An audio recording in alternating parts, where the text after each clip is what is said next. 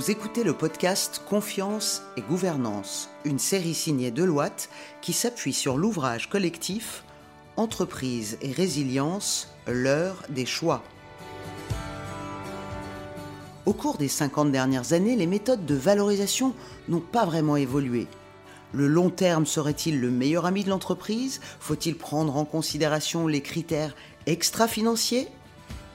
Le thème du jour, la valorisation d'une entreprise, une copie à revoir. Alors pour en parler avec nous aujourd'hui, Thomas Friedberger. Bonjour Thomas. Bonjour. Alors Thomas, qu'est-ce qui fait selon vous la valeur d'une entreprise? Le profit, toujours le profit? Est-ce que le seul but d'une entreprise est euh, de générer du profit pour ses actionnaires ou pas?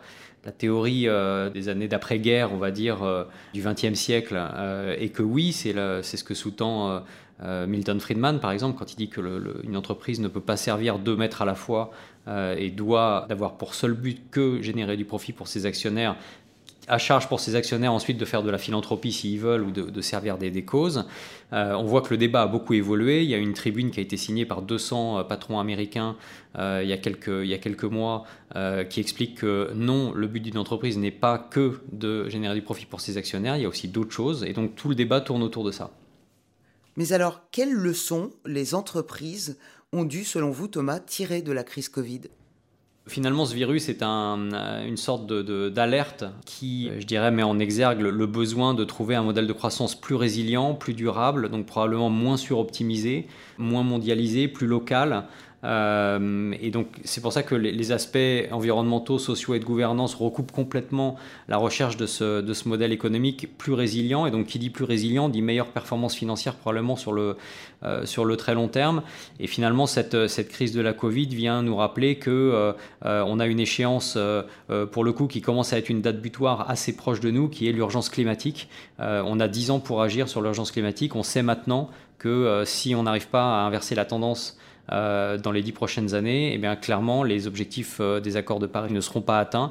Et donc, on s'expose à des, changements euh, non seulement climatiques extrêmement forts, mais donc, qui, impliqueront des conséquences économiques très fortes et même des conséquences sociales très fortes avec un impact sur la pérennité des régimes démocratiques et même potentiellement sur le nombre de personnes qui peuvent vivre sur cette planète.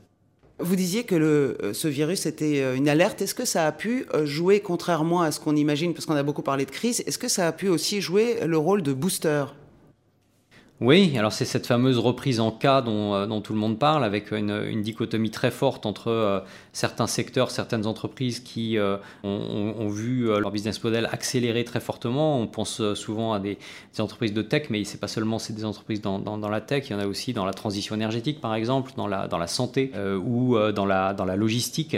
Et puis à des, des secteurs qui, qui, sont, qui auront du mal à se relever de cette, de cette crise-là et dans lesquels on va avoir des entreprises qui sont très endettés, qui ont été très aidés par les États et qui vont passer euh, probablement les prochaines décennies à essayer de rembourser une dette euh, au détriment de la, de, la, de, la, croissance potentielle. Donc oui, il y a cette, il y a cette dichotomie très forte et c'est probablement dans un contexte où les taux d'intérêt ont probablement long terme ont probablement arrêté de baisser et où les taux d'imposition des entreprises vont remonter, c'est cette dispersion des, des, performances entre les différentes entreprises, entre les différents secteurs, les géographies, qui va être notre quotidien. Euh, mais ce n'est pas forcément une mauvaise nouvelle pour, euh, pour le monde. Euh, ça va forcer les géants à être plus sélectifs. Pourquoi c'est si important de penser l'entreprise sur le long terme? Vous, chez Tikeo, par exemple, comment vous voyez les choses? Chez Tikeo, on se place dans le, dans le temps long.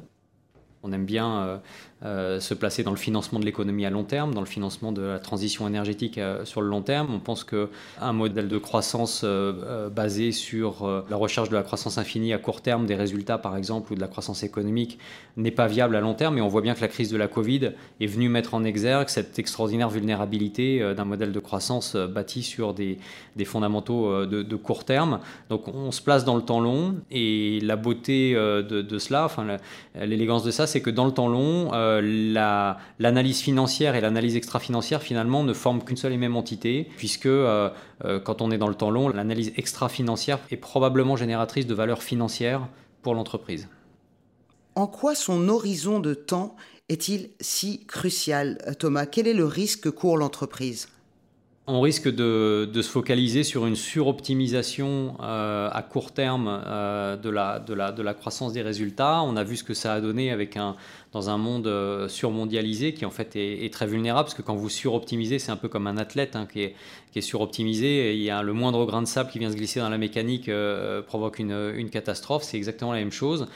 quand vous avez une économie qui est basée uniquement sur comment je mets plus de dettes pour suroptimiser le niveau de capitaux propres avec les j'opère, comment je peux produire dans les endroits où c'est le moins cher de produire sans considération environnementale ou sociale, euh, payer mes impôts là où c'est le, le moins cher euh, sans aucune autre considération extra-financière, eh ben vous voyez qu'en fait, euh, quand, un, quand vous avez un, virus inattendu qui vient couper toute la croissance mondiale à, un moment, eh bien ça, provoque une catastrophe financière.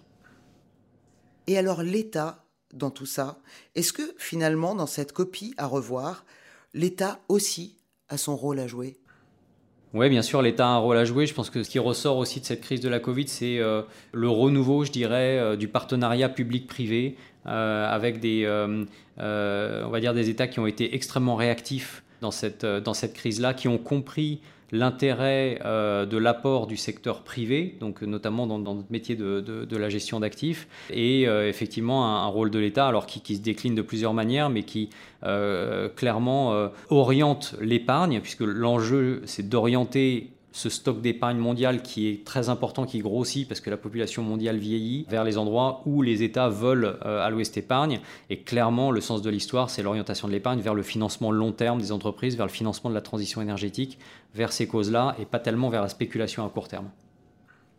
Que faut-il attendre de la gouvernance?